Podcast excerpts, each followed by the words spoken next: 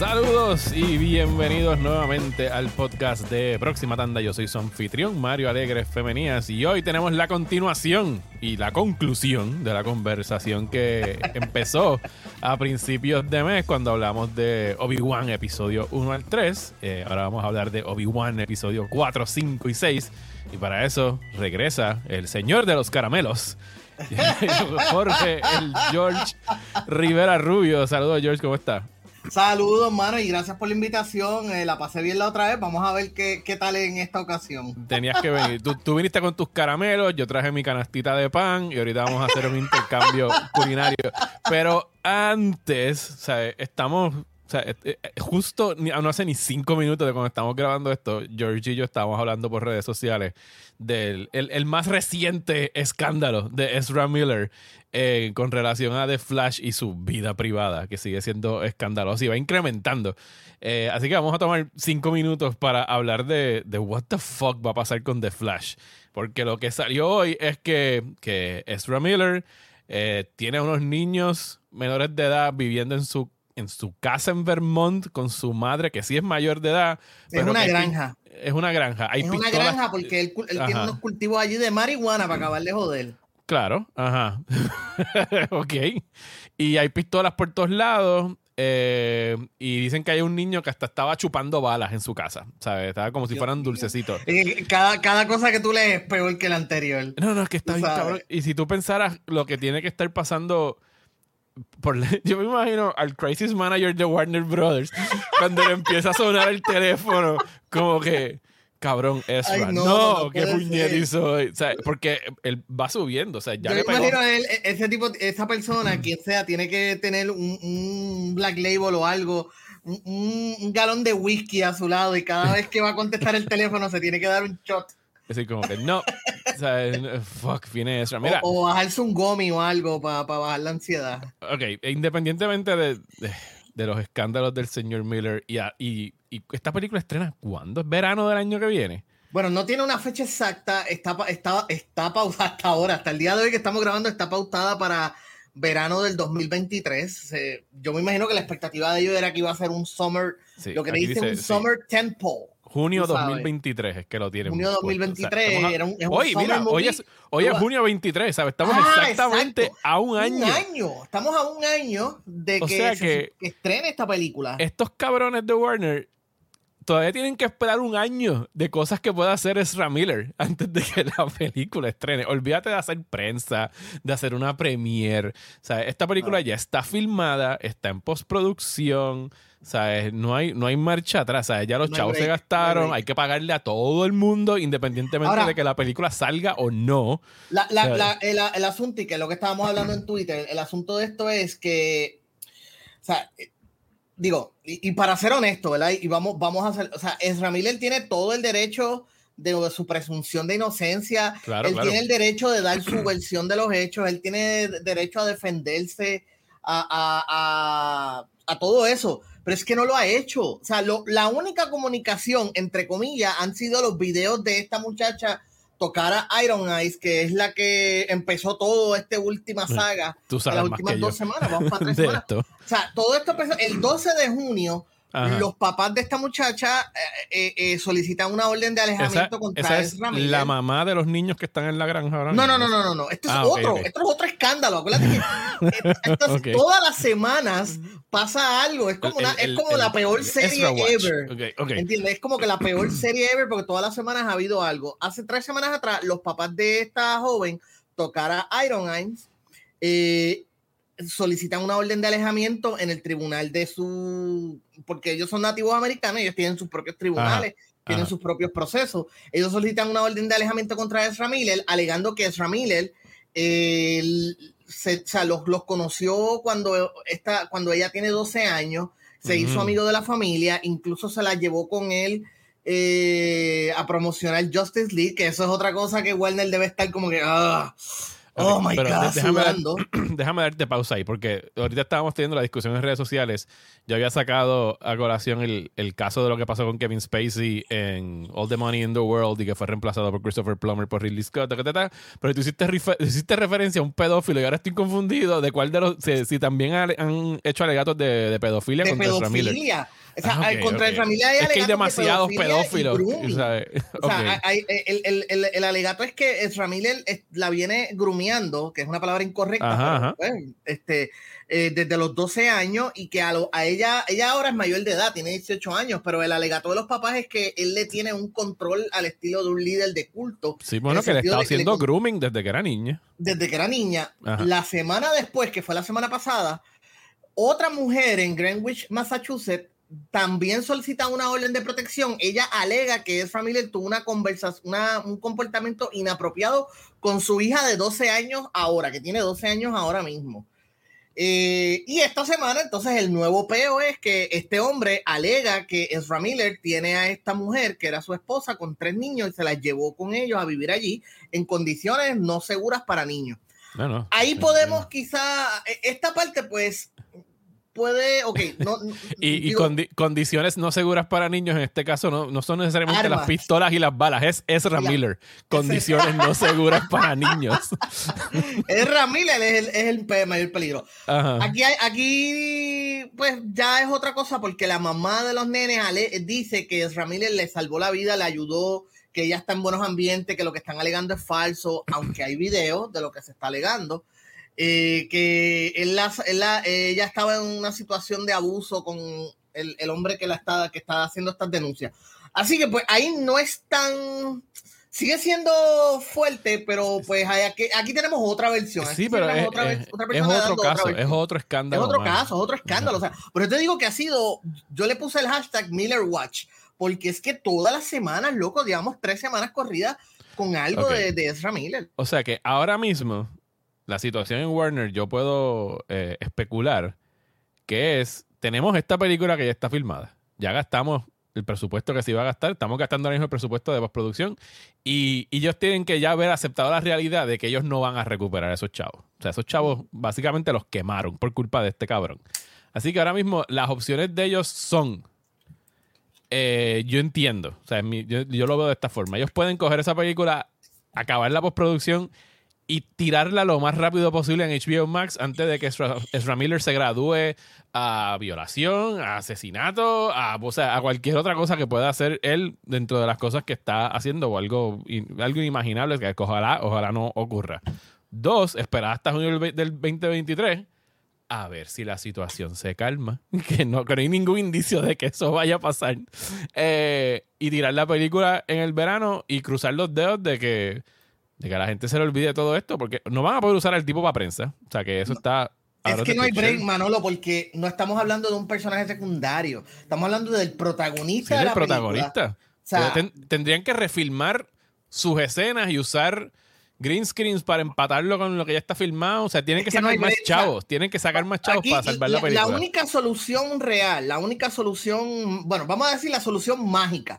La, la solución perfecta es que los Ezra Miller haga, qué sé yo, este, algún tipo de movida y, pueda demostrar con evidencia y con evidencia contundente de que las alegaciones son falsas, de que lo están acusando de cosas que él no ha hecho, y pues, ah, pues cool, es el héroe, y, lo acusaron, qué sé yo, lo atacaron y, todo resultó falso. Esa es la única solución verdaderamente buena de todo esto.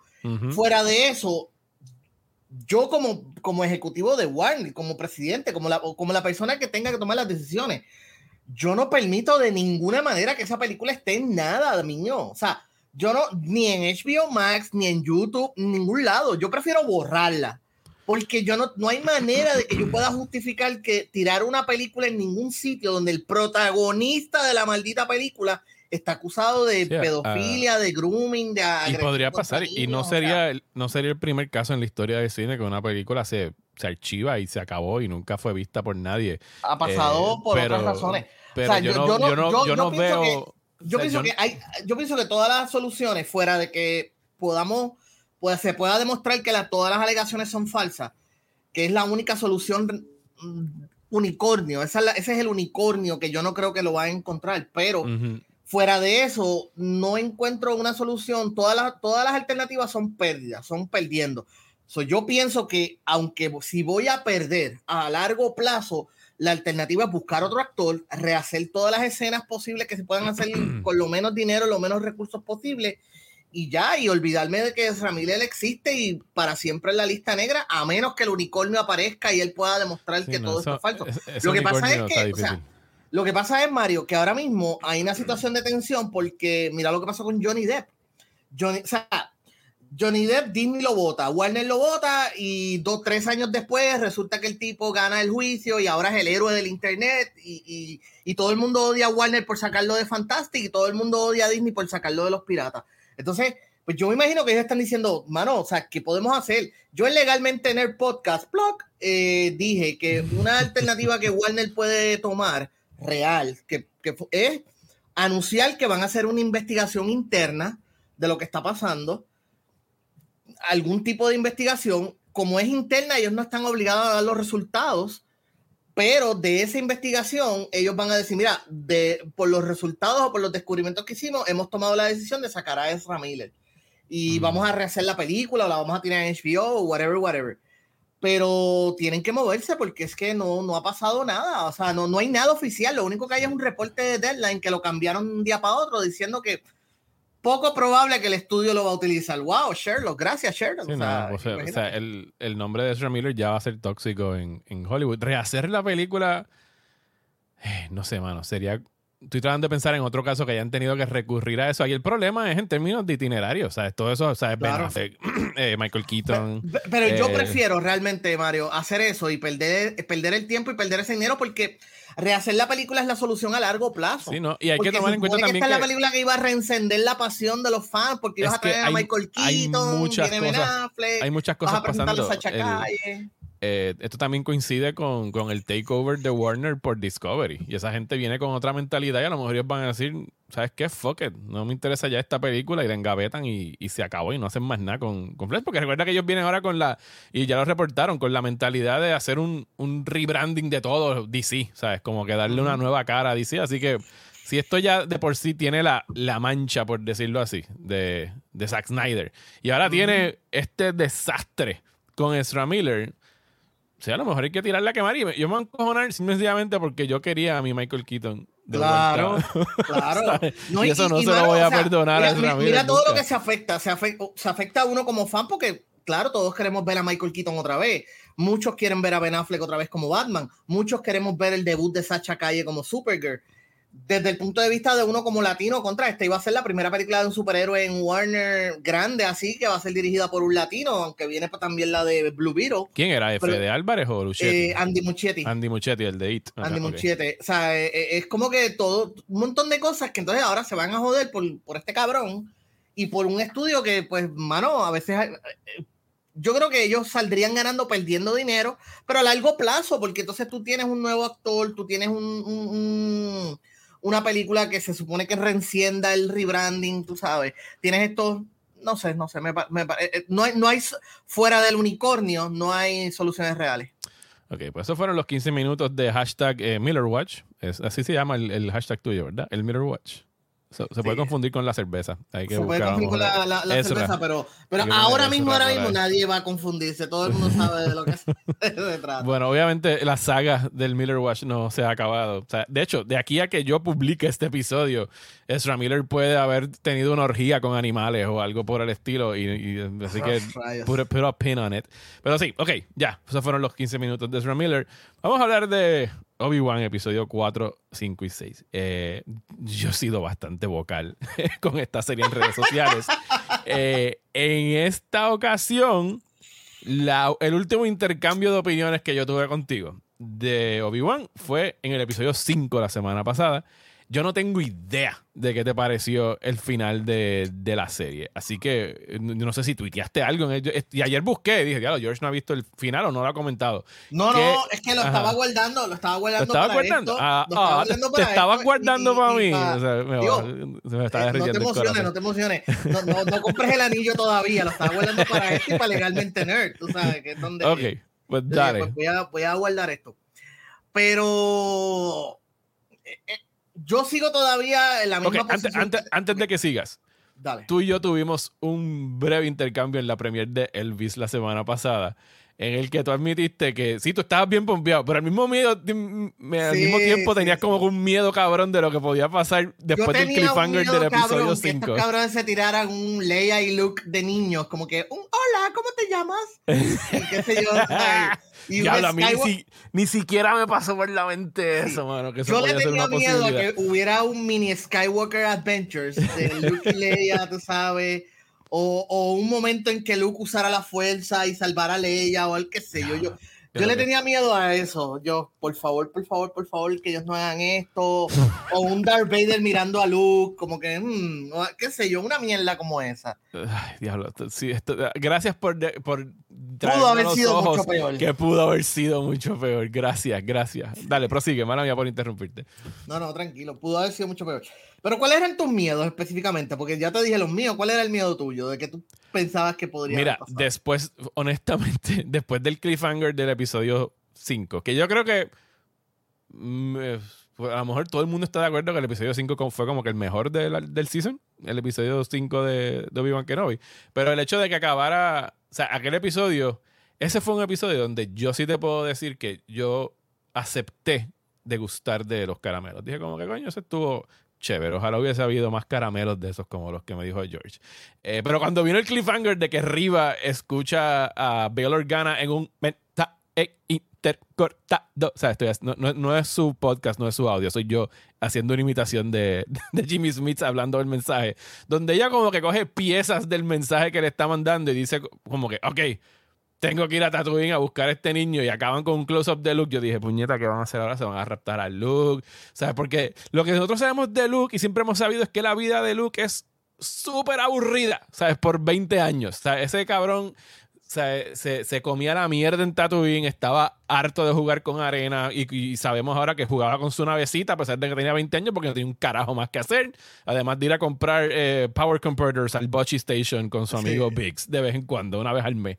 Eh, así que mi miedo era no había ni siquiera contemplado las posibilidades de esas cosas, pero era que cagaran de alguna manera la, la santidad, entre comillas, de lo que sabíamos de Luke hasta A New Hope.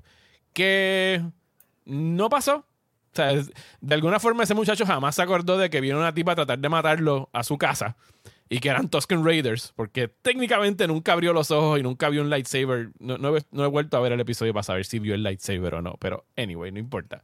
Pero no, al fin y al estaba- cabo no. Estaba desmayado. Al- ¿Sabes qué? De todo esto, yo empecé a ver Obi-Wan con el prejuicio ya de lo que habían anunciado y mi mayor miedo y reserva era precisamente el volver a poner a pelear a Anakin con a Darth Vader con, con Obi-Wan. Y ahora acabando la serie, esa mm, eh, irónicamente no acabó siendo como que my biggest beef, como que mi mayor molestia con la serie. Mi mayor molestia con la serie, después de acabar de verla, es toda esta relación que hicieron de Leia y Obi-Wan, que yo dije jodiendo entre unas amistades, como que bueno, al final le harán como que un Jedi mind wipe o algo por el estilo para que Leia no se acuerde de Obi-Wan, o le dirá como que, pues este es nuestro secreto. Y eso fue lo que hicieron. ¿Sabes? Ese le acerco y le digo como que, sí, tú y yo la pasamos cabrón, pero no le digas a nadie que me conoce porque nos puede poner en peligro. The end. Y eh, yo pienso que, o sea, yo no soy un guionista profesional. Eh, y para traer otro ejemplo aquí a la mesa, yo creo que tú y todo el mundo pensábamos que en, algún momento iba a salir Qui-Gon. ¿sabes? Pero ¿qué pensamos? Bueno, en algún momento de debilidad, en algún momento donde Obi-Wan de verdad necesite, así como cuando Luke dudó en el caño, en, el trench run para dispararle al Death Star, alguien, la voz de Qui-Gon llegará y le dirá algo a Obi-Wan como que para sacarlo de, de, de ese, de ese bad mojo que tenía de que no podía conquistar la fuerza. Yo pensé que iba a pasar cuando estaba enterrado bajo las piedras. Era el punto lógico para que Qui-Gon Jinn se le manifestara a Obi-Wan. Y de la manera tan pendeja como estos cabrones pusieron a Liam Neeson ahí al final. Ah, ahí, ahí, ahí, ahí no tengo nada que defender. parado en el desierto con esta cara de Ocho cabrón, llevo seis episodios aquí parado. ¿Dónde puñeta tú estabas? Y yo, ¿en E- ese- serio, e- e- loco? Ah, Ahí, ahí, ahí, me to- ahí no tengo nada que decir. Yo digo que fue una de las cosas más estúpidas que yo he visto. Yo te lo juro, la escena podía haber terminado con uno de esos finales de, de los, de, los, de los años 80. Tú sabes que todas las series terminaban El freeze con- frame, el freeze el freeze frame, el freeze frame. Como que ahí ellos y, y- subiendo los créditos. Como Believe it que or not, I'm walking on air. ¿Sabes? Un un pop music song al final. Te lo juro, era ese feeling de que, wow, qué clase, para eso que no hicieran nada. O sea, porque No. quedó tan estúpido y No. ahí no tengo nada que defenderlo. Yo creo que es, es indefendible lo estúpido que fue ese final. Obviamente están empujando la segunda temporada porque Obi-Wan se va, eh, no sabemos para qué, para dónde carajo se va o qué va a hacer. Pero tú crees que le están empujando? Porque yo pienso que donde cerraron no necesitan hacer más nada. Bueno, de, de- de- vamos a decir que no están empujando. Bueno, pues vamos a, déjame cambiar la palabra. No le están empujando, pero están dejando la puerta abierta. La puerta para abierta. Sí, la próxima. la no te pierdas las próximas aventuras de Obi y Kwai. Obi y Kwai Sí. meditando entre las piedras. O Eh, sea, algo así. Yo, yo creo que lo mencioné en el episodio anterior de que había unas novelas de Obi-Wan durante ese mismo periodo ajá. donde él se fue a ayudar a unos pada, un, un- no me acuerdo cómo se llaman las novelas, creo que son dos. o- o- estoy, estoy dudando realmente, porque lo leí eso, yo lo leí como en el 2002. Ok. So, ahora mismo estoy dudando si es una sola novela o son varias. Pero nada, la idea era básicamente lo mismo. Obi-Wan está viviendo en Tatooine, está velando a Luke desde lejos, pero le llega la solicitud de ayuda de un ex Jedi que se, sa- se salió de la orden cuando todavía era Padawan. Y, como, y entonces él va a ayudarlos y qué sé yo, y, y tiene unas aventuras, unas ex- eh, eh, filopantes aventuras, eh, las flipantes aventuras de Obi-Wan. Pero eso pues obviamente ya no es canon, aunque técnicamente nunca lo fue. Pero más o menos yo diría que por ahí se podría ir entonces la segunda temporada, si la hay, se podría ir con él teniendo exorbitantes aventuras con Qui-Gon Jinn y, y hacen el opening de si alguien sabe dónde encontrarlos y necesita ayuda. ¿qué- qué es este? Si alguien necesita ayuda y sabe dónde encontrarlos, pueden D- llamar a los DJ Jedi. Team, DJ Team.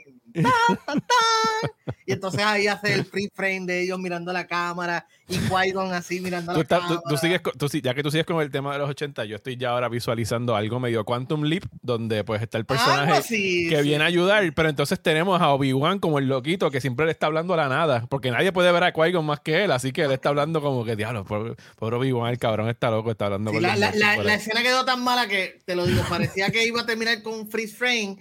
Y cuando Qui-Gon le dijo, ah, yo estaba esperando por ti, lo único que faltaba era el, el, el, el laugh track, la risa. El de la, esa Sí, risa. pero, pero esas cosas o sea, fallan en lo básico, porque eso, yo no sé, como puñeta, tú no pones a, a, Qui- a Qui-Gon Jinn a parecérsele, y es algo que, que a veces yo me quejo de, qué sé yo, es una queja que tuve, creo que la primera vez que le expresé fue con, y me voy a desviar aquí brevemente, fue con Man of Steel, tratando de hacer como que, yo, o sea, a mí me gusta que, sea, si tú me vas a vender algo tipo fanservice, y que este, en este caso lo sería, pues yo necesito que sea un, un fuck yeah moment. Así como, como Darth Vader al final de Rogue One, que es como que no hay manera de que tú puedas resistir eso de lo cabrón que queda. Y con Qui-Gon, pues está bien, todos sabemos que va a venir, porque lleva sugiriéndolo desde el primer episodio y tiene toda la lógica del mundo, porque Yoda le dijo que tenía que contactar a su maestro para aprender la técnica de manifestarse en la fuerza después de la muerte.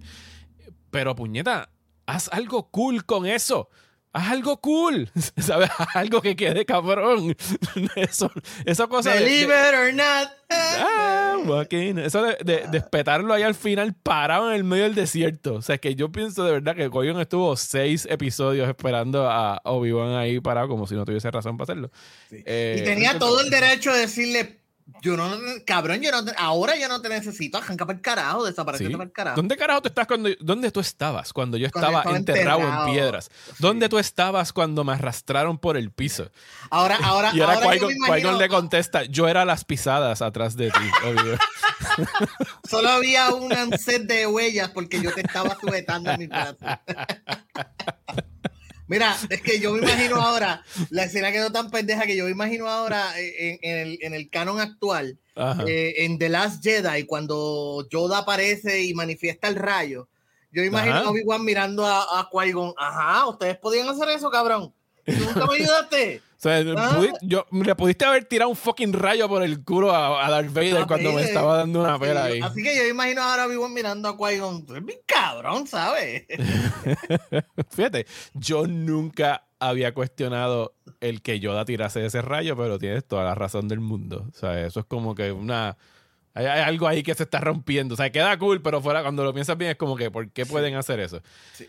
De hecho, eh, hasta el mismo Luke. Bueno, Luke levantó el, eh, Luke, levantó el, el, X-Wing en Rise of Skywalker, así que también hay otra manifestación. Eh, no, y el mismo Luke mirando a Obi-Wan, como que cuando Yoda tiró el rayo, Luke mirando a Obi-Wan, ajá, tú nunca me pensaste ayudar cuando el emperador me estaba chicharrando, cabrón, me estaba haciendo... sí, el no sé, como que la estima de Obi-Wan yo pienso que queda un poquito lacerada cuando la vienes a contemplar.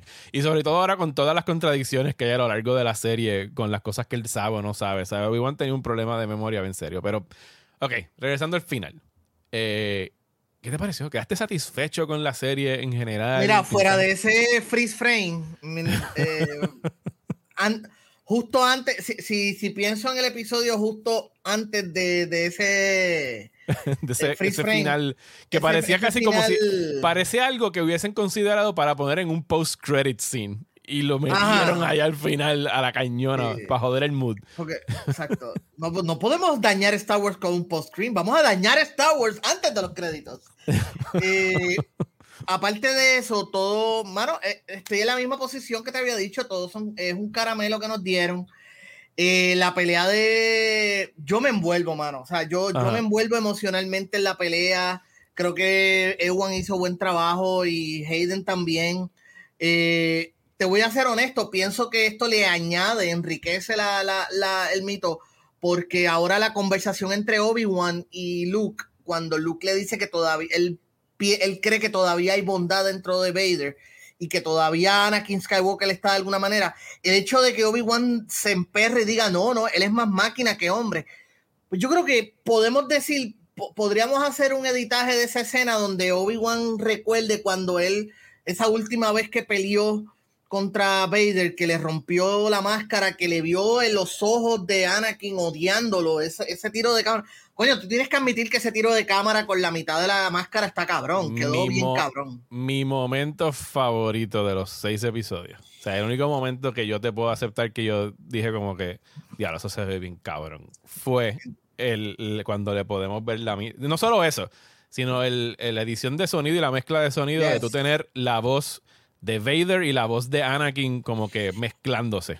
eh, una encima de la otra. Eso quedó bien cabrón. Eso se, la doy. Y, lo que te había dicho la otra vez que habíamos hablado de por qué Vader dejó que Obi-Wan se escapara, que yo te digo que la especulación que yo tengo, la teoría es de que eh, como en ese momento él perdió control de la situación, se paralizó de miedo, pero no lo quiere admitir. Y ahora lo vemos, ah, porque ahora sí le vemos la cara y le escuchamos la voz. Y es bien importante ese tono de voz porque es el tono de voz de, alguien que está rabioso, pero también emocional. Porque su tono de voz no es solamente de rabia, tú sientes casi las lágrimas saliéndose del encojonamiento, de la frustración, de, la tristeza de Anakin Skywalker de esa situación. O sea, que él se queda nuevamente, una vez que él pierde el control de la situación, él no sabe qué hacer. Y es porque lo que Obi-Wan le dijo en un episodio anterior, en el flashback de ellos entrenando, de que tu ambición por ganar es tanta que te, que te ciega.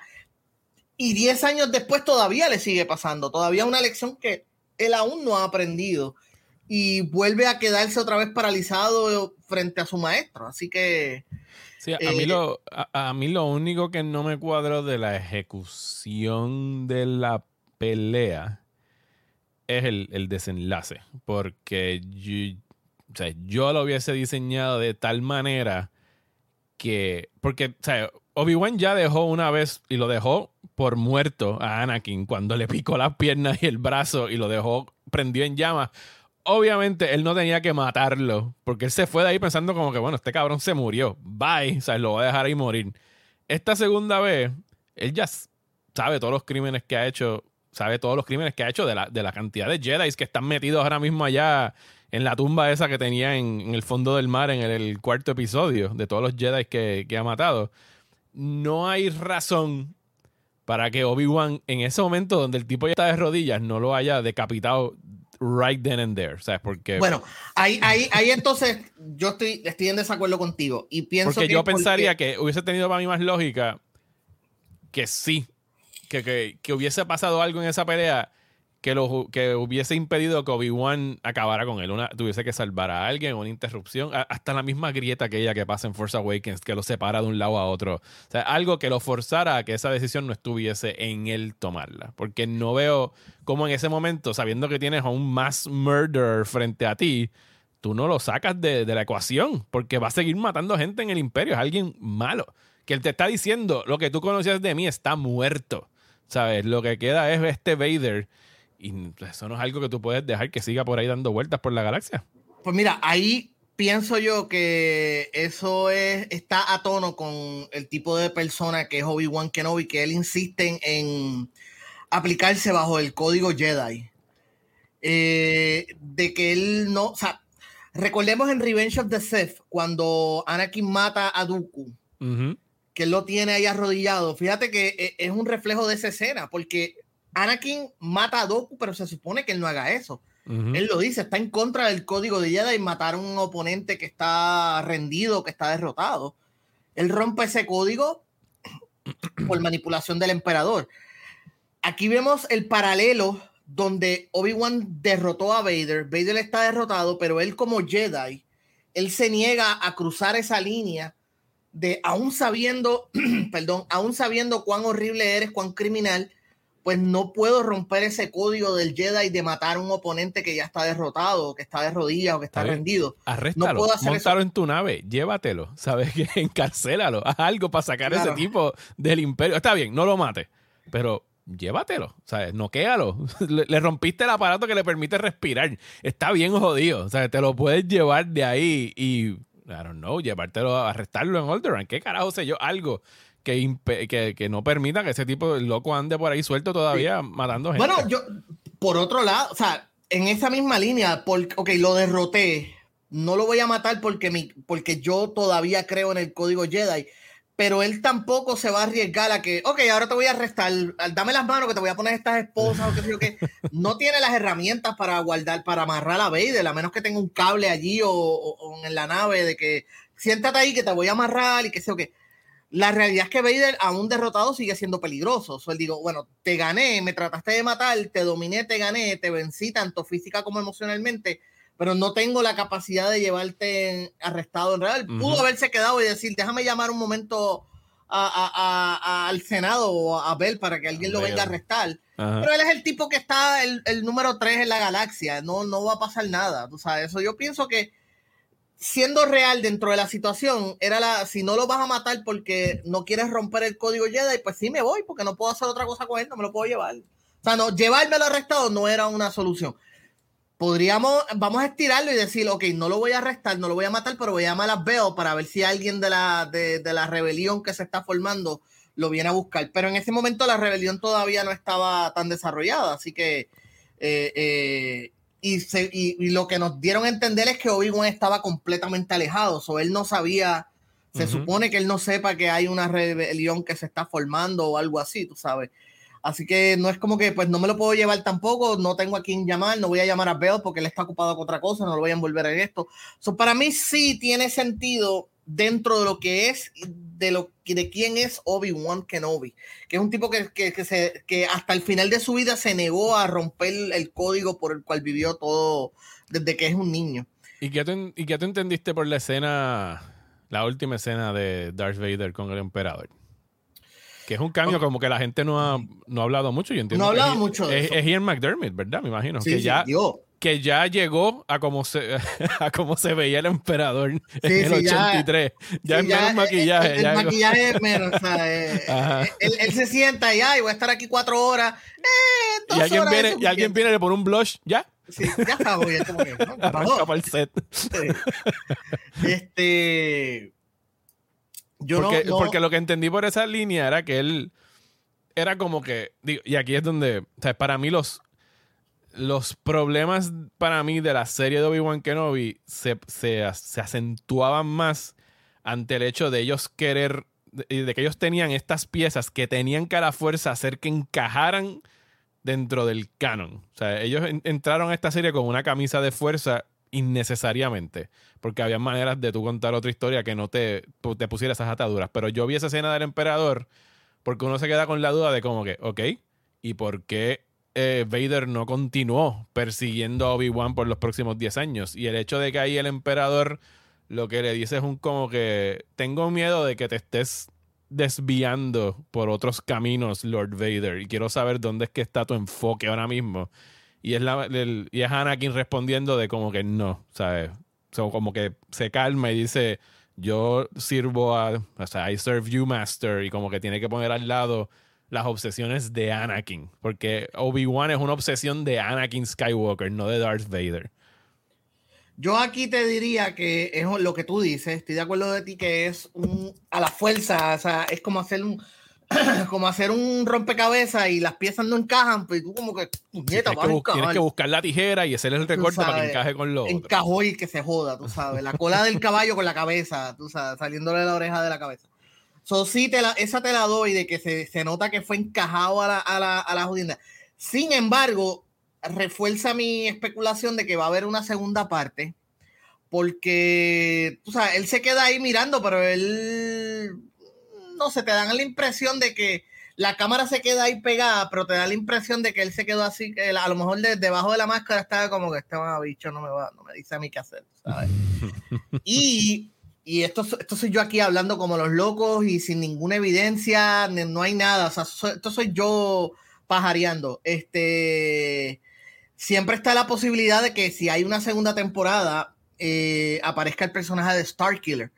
¿Tú te acuerdas de los juegos de The Force Unleashed? Que no son canon, pero en estos juegos. Sí, pero pues, ellos pueden Star... traer lo que ellos les dé la gana al canon en cualquier momento. Sí, sí, a estas alturas ya es obvio que ellos no están tan apretados, no están.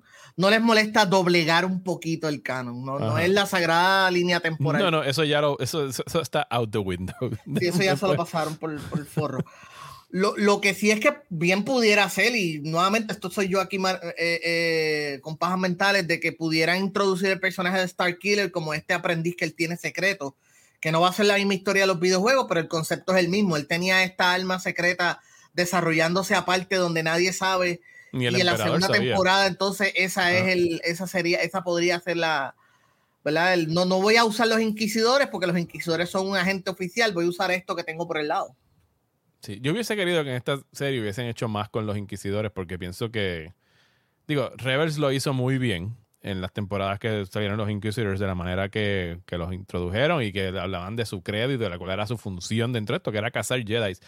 Y yo puedo vislumbrar, ¿sabes? Una serie de Obi-Wan que pudo muy bien haber sido esta, donde la trama hubiese sido Obi-Wan descubriendo lo del, del path de, de, cómo se están tratando de esconder a estas personas que son force sensitive o son Jedi y contribuye y ayuda a la causa dentro del clandestinaje.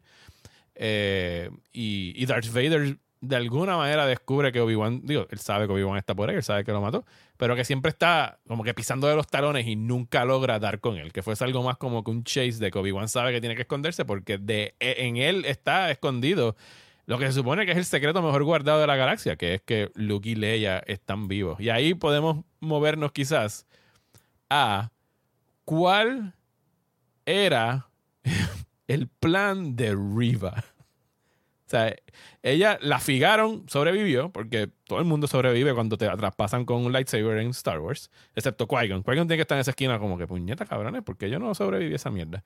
Eh, eso hubiese sido mi primera aparición de Qui-Gon. Es como que Cabrón, porque yo fui el único con el roto aquí que no me pude curar. Pero anyway. No, ahí, ahí, me imagino la, la, la, comedia de los Force Ghosts, como que todos los demás mirando a Qui-Gon, viendo que todo, viendo que el Inquisidor sobrevivió, que Riva sobrevivió, todos los demás Force mirando a Qui-Gon como que, eres bien mamado, la verdad que eres bien pendejo. Es que, es que no había Yoda un... riéndose, Yoda así como que, mamá, eres tú. Bueno, y ya ni siquiera tenemos la excusa porque al Inquisidor lo que dijimos fue como que, pues, fuck, se lo metieron en un Bacta Tank y eso cura todo. O sea, el Bacta Tank cura lo que sea. Pero Riva Aparte que el inquisidor es un extraterrestre, eso tú bien podrías decir, sí, bueno, pues un extraterrestre, tú no, sabes dónde tiene el corazón. No, ahí no tienen los órganos, o sea, está en otro lado. O sea, tú no sabes si él tiene un pulmón, los pulmones los tiene, qué sé yo, en, las nalgas o algo por el estilo. sí, sí, no importa. Pero Riva, que hasta donde sepamos es humana, la traspasan, eh, escucha una conversación a medias a través del de el, celular ese que se quedó convenientemente tirado en la tierra. Y ella decide como que, yo me voy a parar de aquí, voy a llegar a Tatooine en así. O sea, ella la fijaron, se montó en una nave, hizo el, el hyperdrive, mientras aquellos todavía estaban huyendo de la nave de Darth Vader y llegó a Tatooine con la misión de encontrar a este nene que ella no sabía que existía, pero que para Bail Organa era importante porque la duda que yo tenía, incluso ayer hablando con, con Juanma del episodio, era, se supone que nosotros entendamos que ella sabe la importancia de estos niños o ella va a Tatooine, porque ella va encaminada a matar a este nene. ¿Por qué? ¿Sabes? ¿Por qué? Porque ella ah, no sabe que es el hijo de Darth Vader. Eh, yo entendí que ella, los, que ella sí lo supo. O sea, yo entendí, o sea, yo entendí que ella... ¿Cómo? Ella, ¿Cómo ella, llega a esa conclusión? Ahora, ok, pues vamos, vamos a, ver, a hablarlo de otra manera. Quizás ella no sabía que era el hijo de Vader, pero ella presumió que era un niño importante para Obi-Wan, de alguna manera, eh, y quería vengarse de, Obi-Wan por, por esto. ¿Por qué? ¿Por qué se estaba queriendo vengar de Obi-Wan? ¿Qué le hizo Obi-Wan arriba?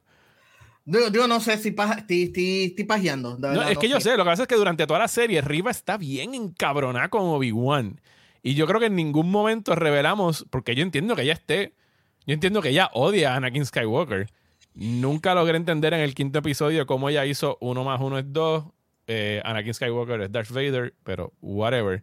Pero entonces, si ella sabe que Anakin Skywalker es Darth Vader, y este fue el cabrón que te trató de matar a ti y mató un chorro de niños que tú viste, ¿por qué yo, te vas a yo presumo, ¿Cuál era el plan de ella, Claro, yo presumo que ella puso dos más dos en el sentido de que, ok, yo soy de las pocas personas que sabe que Vader fue Anakin Skywalker. Eh, yo sé que había una relación entre Obi-Wan y. Anakin, que era Padawan. Ajá. Que era, ah, bueno, sí, de Belorgana y que era, él era su maestro. Era, lo sumamos a que había una relación militar o de amistad con Belorgana. Esta nena que ellos están buscando es la hija de Belorgana, por tanto, alguna relación tiene que tener con el nene. O sea, eso yo probablemente ella también sabía que, que Anakin y Padme estaban relacionados de alguna forma, aunque eso se supone que era un secreto. No sé, de verdad, ahí, ahí tengo que admitir que no está muy bien hilado la, cosa. Es que el personaje de Riva, y aquí obviamente... Y, pienso yo, y pienso yo que su plan era matarlo, punto. O sea, este, este, este nene debe, ser, debe estar relacionado a Anakin Skywalker de alguna manera, quizás sea un hijo, quizás un hermano. El punto es que voy a hacer lo mismo que hizo Anakin, que mató a mis hermanos de, de, de la Orden Jedi yo me voy a desquitar matando a su propio hijo o, este niño que tiene alguna relación con él. Supongo que esa era la lógica, pero pienso que, y aquí, haciendo la salvedad que eh, no tengo nada en contra de Moses Ingram, que es la actriz que hace de Riva, pienso que le dieron un papel que está bien pobremente escrito y, con, y, con, y como vemos en esta discusión, con las motivaciones o sea, no establecidas claramente para tú poder entender cuál era su plan dentro de todo esto y su función dentro de, aceptar una posición como inquisidora del imperio. O sea, no entendí que exactamente era la venganza que buscaba. Eso, no, eso no lo explican en la serie, en esta serie de Obi-Wan Kenobi pero los inquisidores no están ahí por voluntad propia, son gente, son Jedi o, o Padawans que los secuestran, los torturan, les lavan el cerebro y los obligan a hacer esto. O sea, que es como una religión, le hacen un brainwash. Es como un brainwash, una, religión. es una secta dentro de la fuerza, dentro del Sith. Eh, que no son Sith, pero dentro del lado oscuro de la fuerza, pues los obligan a, a ser agentes del imperio. Donde lo explicaron bastante bien y bueno, no bastante bien, lo explica, lo, lo presentan mucho mejor es en el juego de Jedi Fallen Order. Fallen Order, porque ahí te presenta la historia de esta Padawan que secuestran, que la torturan, que le lavan el cerebro, la convierten en una inquisidora y, ella pues al final logra logra salirse, spoiler de un juego que lleva como dos años en el mercado, pero Este, pienso yo que eso quizás pudieron haberlo hecho un poquito más. De hecho, yo creo que en, cuando empecé a hablar, cuando empezamos a hablar de legalmente de Obi-Wan legalmente en el podcast blog, eh, yo mencioné que Riva me parecía un proxy de ese personaje. Como que los creadores de esta serie dijeron, coño, este personaje me gusta un montón y este personaje lo hubiéramos usado en Obi-Wan, ¿sabes qué? Voy a inventarme otro nombre con una historia parecida y que se joda, porque no todo el mundo juega, no todo el mundo sabe de la existencia de este videojuego, no todo el mundo lo ha jugado, así que vamos a coger mucha gente, vamos a hacerlo pasar como que es de nosotros.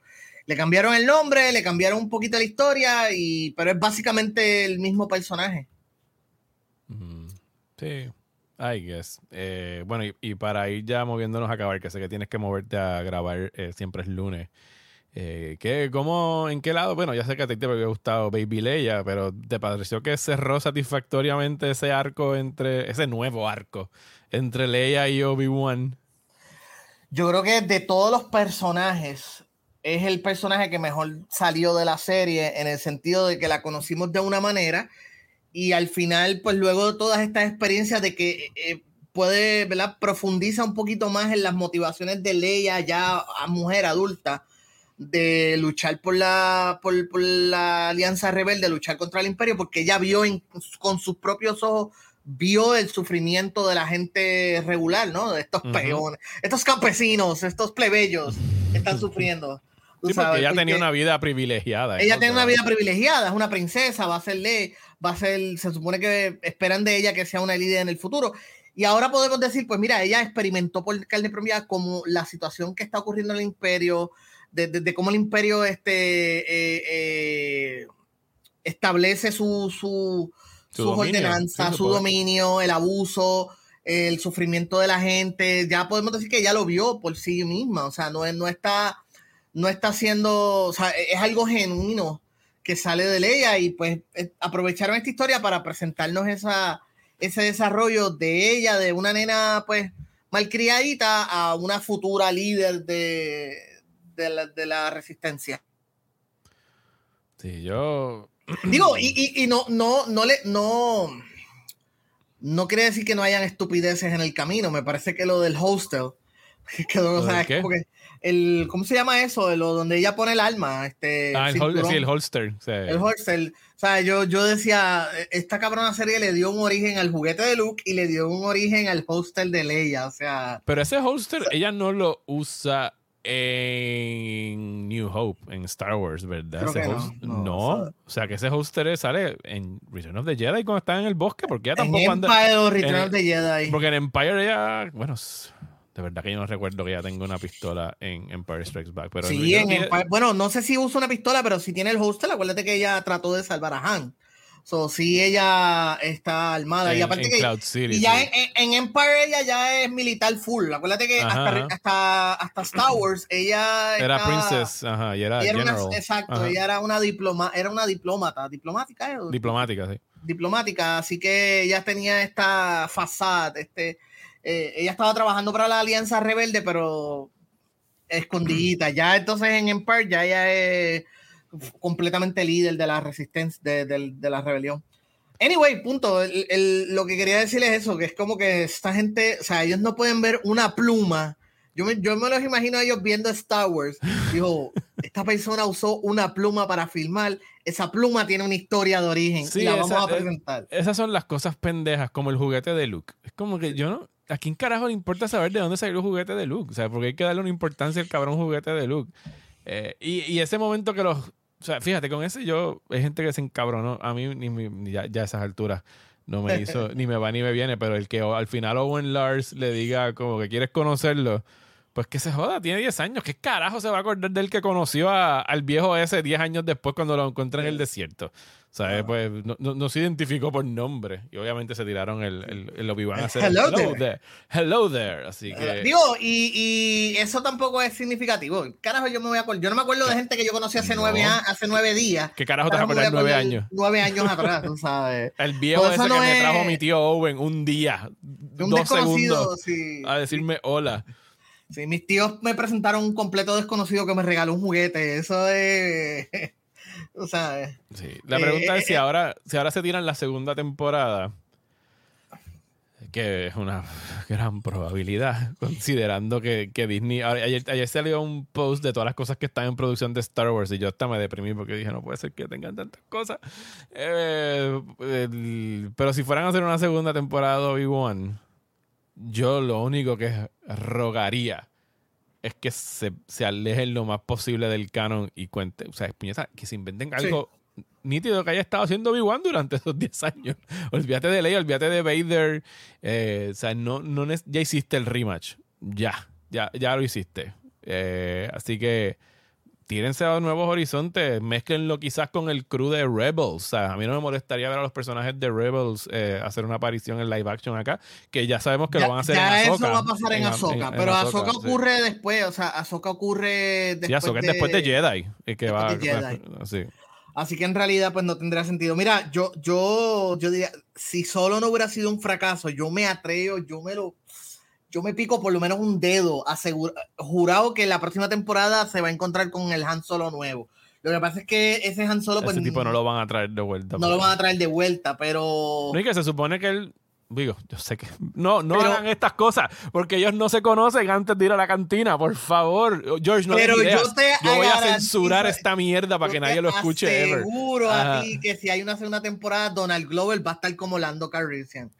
Va a haber una ¿Sabes que yo escuché los otros días que yo dije, puñeta, eso es un show de Star Wars que yo vería? ¿Sabes que ellos querían hacer el show de, Lando, Que parece que quedó en nada porque Donald Glover o no tiene tiempo, o no le interesa, o qué sé yo en qué ha quedado todo eso. Pero una buena muy buena estructura. le dijeron que iba a hacer y dijo, no. una, muy buena estructura para un show de Lando Calrissian sería tú tener a Billy D. Williams, de Lando Viejo, en una cantina jugando el equivalente a póker o lo que sea, y cada episodio es como que, diablo cabrón, ¿te acuerdas aquella vez? Y, vamos para atrás y tenemos a Donald Glover haciendo una aventura o alguna cabronada que hizo Lando en su juventud. Y eso es un buen back and forth. Y ahí tú puedes empatar las dos generaciones de Star Wars. Y yo vería una serie eso de sí, Eso sí se escucha como que, believe it or not. Ah, ah. y Billy Williams mirando a la cámara así. Sí, ah, para que te acuerdas aquella vez que gané aquel juego de póker y me gané el, bueno, el Millennium Falcon. Bueno, no, esa historia no la hicieron en solo, él ya tenía el Millennium Falcon cuando se lo ganó. Ya, él tenía la nave. Este, pues es, que como fan, realmente se me hace bien difícil tú poder, yo poder rechazar una escena de una pelea de Vader o ver momentos donde Vader se ve bien freaking badass, tú sabes, varas, tú sabes, bajando la nave, peleando sin, sin el light, usando la fuerza.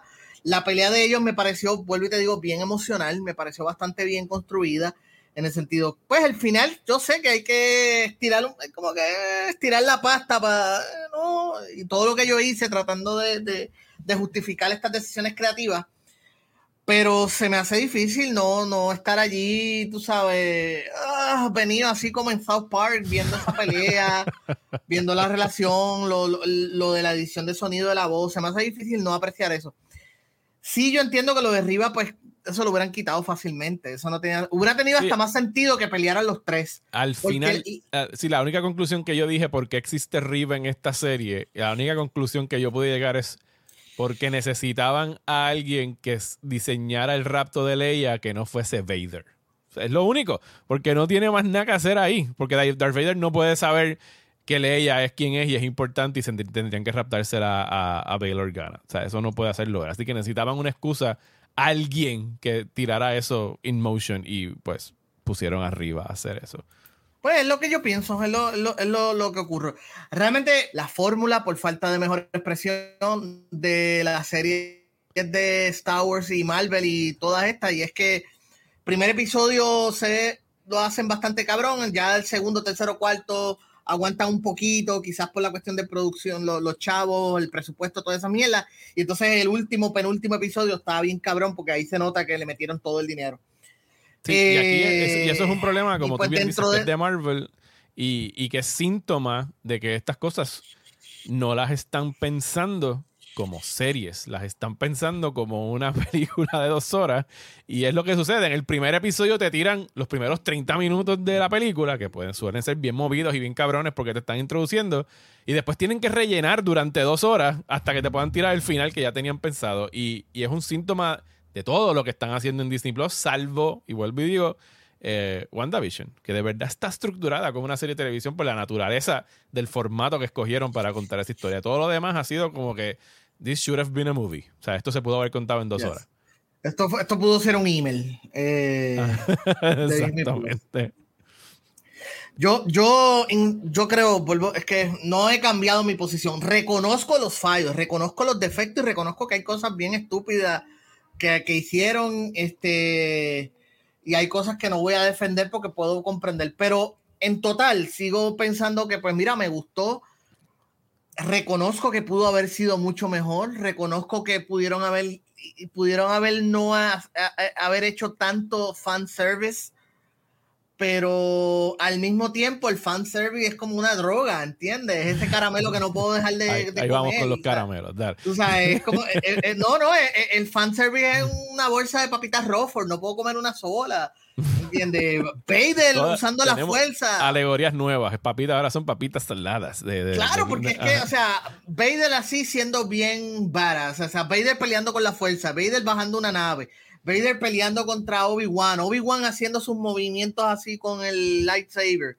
Eh, Anakin y Vader interactuando una última vez, o se supone que, ¿verdad? Entendemos que es la última vez antes de... O la penúltima vez, la nueva penúltima vez. O, la nueva penúltima vez, antes, la, la, nueva última vez antes de Star Wars. Ajá pues no puedo resistirlo, o sea, eh, eh, eh admito, o sea, estoy como, uh, ¿sabes? Como sí, yo, yo, otro, otro símil, que es el, el, el, tecato de Chapel, este, Tyrone, o sea, es como que, estoy así, como que la no boca, tiene... las bembas blancas.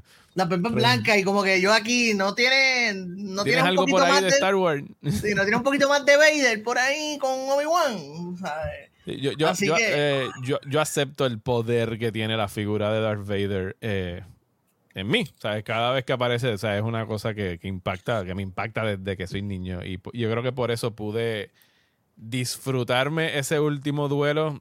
Eh, aunque en mi cabeza está como que, ah, qué cool ese fanfiction. Ese es expensive fanfiction. Lo voy a almacenar aquí junto a solo fue bautizado por un reclutador del imperio y esas cosas otras que se han inventado. Cada vez que van para atrás y hacen estas cosas que tú dices, puñeta, no tenían, no podía llamarse Han Solo y ya, puñeta. Tenían que ponerle alguna excusa que se llamara Solo, porque este pendejo que conoció un segundo dijo, ah, tú no tienes familia, pues te llamas Solo. Todo tiene que tener un origen. Los dados de Han Solo tiene que tener un origen. El apellido de Han Solo, el juguete de Luke, el hostel de Leia, todo, todo tiene que tener un, maldito sí, origen. Esas son las cosas que no entiendo. Yo tengo mucha esperanza, aún tengo mucha esperanza en, en Andor. Eh, por el hecho de que está Tony Gilroy detrás de la serie, que fue el mismo que trabajó en Rogue One y que, según dicen, rescató Rogue One. Nunca sabremos qué pasó con el corte anterior. Eh, y el hecho de que sea la primera serie de Disney Plus que ya tiene aprobada una segunda temporada y que la temporada es de 12 episodios, que ya estamos hablando de un formato y, una, una duración más típica de una serie de televisión que uno pensaría, bueno, pues ahora sí va a estar mejor estructura de esta pendeja y no se supone que tengamos eso que estábamos hablando de estos principios buenos y finales buenos y unos medios que es como que, Dios mío, acábate. O que, aparte, de que están menos atados al canon de lo que hemos visto en películas, es, más bien el tipo de cosas que ocurre backstage. Sí, pues y, me, interesa que es una historia de rebeldes, o sea, del principio, los orígenes o, la parte del clandestinaje de los rebeldes, eh, y que son espías y, que ya lo dijeron, mira, tenemos dos temporadas y la segunda temporada acaba básicamente donde empatamos con Rogue One. O sea, lo que vamos a hacer es contar es lo que pasó con Andor antes de eso. Y a mí me gustó yo, te diría, hay que ver si no, si no sé, cómo saber si no sale Ahsoka, si sale Ahsoka, si sale alguno de los de Rebels, tú sabes, que ya están cuadrados con, con Ahsoka, con la serie de Ahsoka, pero si sale un porque esa es la parte probablemente quizás hasta salga Lauren Fishburne, yo no sé si lo han mencionado. ¿Quién es Lauren eh, Fishburne en, Star Wars? Eh, espérate, no, perdón, Lauren Fishburne no, eh, perdóname, este, wow. Forrest Whitaker, perdóname. Forrest, ah, Whitaker. Forrest Whitaker, como... Sí, como este So Guerrera. Salga So Guerrera. Este. Fíjate, ese no lo han confirmado y no he visto ningún. Lo único que vi fue a Skarsgård, sale ahí. Eh, no me acuerdo cuál es la mujer que sale, pero sí, mayormente, digo, ah, me imagino que habrá cambios de alguna índole, pero no estoy esperando, no estoy esperando ver a ninguno de los legacy characters o los personajes importantísimos de Star Wars, sino que haya alguien en algún rincón. Obviamente. Eh, Mothma, obviamente tiene que salir, pero son cosas. Sí, dame más historias de esos personajes que no han puesto mucho en pantalla y dame menos de los que ya yo sé toda su vida prácticamente de ellos. Yo quiero new shit. Quiero new Star Wars shit. ¿Sabes? Yo puedo disfrutarme este duelo y, repito, se la doy. El, el casco cortado con la cara de Anakin Skywalker fue una imagen muy poderosa y el hecho de cómo mezclaron de que los, los, sables cuando se mezcla el rojo con el azul tira como con unos tonos violetas porque tiene toda la lógica del mundo. Con el verde del planeta, ahí de verdad que yo le digo que Deborah Chow se despertó ese día que fue al set y eso quedó muy bien. Todos los demás episodios no le voy a dar el mismo crédito, pero, pero, pero sí. frustrado con la serie overall. Eh, tú te comiste todos tus chocolates y tus Yo me comí todos los caramelos. Em, admito que algunas veces mm, mm, esto está malo te empalagaste bien, cabrón, como que. Sí, sí, como que. Como con Qui-Gon yeah. se, me, se, me, se, me, se me mezcló una aceituna en este bol de caramelo. de vez en cuando. Qui-Gon es esa aceituna bien cabrón. Ah, mira, no, no, Qui-Gon no es una anchoa. Qui-Gon es una anchoa. Una, una aceituna es lo del holster, lo del juguete este, ¿sabes? Pero. Sí, cosas innecesarias. qui es una, es una, una barra Una sardina, una sardina que me pusieron ahí para, para joder. Bueno, pues yo creo que este debate ha llegado a su conclusión. Fue una conversación eh, amistosa dentro de todo, por supuesto, porque no tiene que serlo. Eh, así que te agradezco, George, el que te hayas dado la vuelta por aquí para hablar de la conclusión hasta ahora de, la serie de Obi-Wan. Oye, y, y, yo te dejo con esto. Vamos a verlo, vamos a ser positivos. Ajá. Si te hiciste una temporada donde ya hiciste todo el fanservice habido y por haber y, le, y nos mediste todos los caramelos, quizás en la segunda temporada sea la buena comida, sea la cena decente con un filet, filet, miñón bien cocido. El filet miñón en vez de la canasta de pan que me acabo de comer. sea, sea, la buena cena y diga, ok, ya les dimos lo que ustedes querían, ahora vamos a hacer una historia mejor contada, una historia más interesante, vamos a, presentar otros aspectos de la, del mundo de Star Wars, del desarrollo y principio de la rebelión, de Obi-Wan como un guerrero clandestino, como una especie de caudillo escondido. yo, quisiera pensar que eso se puede. Y de hecho, eso es lo de las pocas cosas así que me entusiasman ahora mismo. Que digo, mano, ojalá CTD es lo que ha dicho Taika Waititi, de que su, película de Star Wars o lo que vayan a hacer película a películas, él quiere que sea algo completamente nuevo y que no tenga ningún tipo de atadura a lo que ya sabemos, porque él quiere crear cosas nuevas. Y yo, como que sí, por favor, cabrón aunque, aunque, aunque tampoco, ¿verdad? No, no, no, no nos emocionamos mucho porque ellos querían, ellos pensaron primero en Darth Maul para esta, para esta, para esta temporada, lo cambiaron por Vader y dicen, pues vamos a hacer la segunda temporada y ahora sí vamos a poner a Darth Maul. Eh, Pero ven acá, Ray Park no se metió en un problema de, creo que ese fue el último que escuché, no estaba como con un problema de acoso o de algo, porque decía ¿Ah, sí, creo que pasó algo no que había escuchado nada no sé, eh, creo, no me, no me citen. Creo que en algún momento donde se le consideró llamarle para algo, no se le llamó por algo que había como que nebuloso por ahí. Pero, pero no sé, a lo mejor Ray Park no, no regresa. Además, ya la parte de Ray Park quedó tan cool en Rebels, ¿sabes? No. en Rebels sí, en la último, los últimos episodios de. de, sí, sí, sí, pero me refiero en términos de pelea con. De pelea ah, desde su final, del final de Darth Maul, la última vez que se encontraron. Pero tú sabes que esta gente pueden decir, ¿qué tal si presentamos una penúltima, penúltima, penúltima? Ahora sí nos estamos mintiendo, de verdad, de verdad, de verdad, créanme, créanme, una penúltima vez.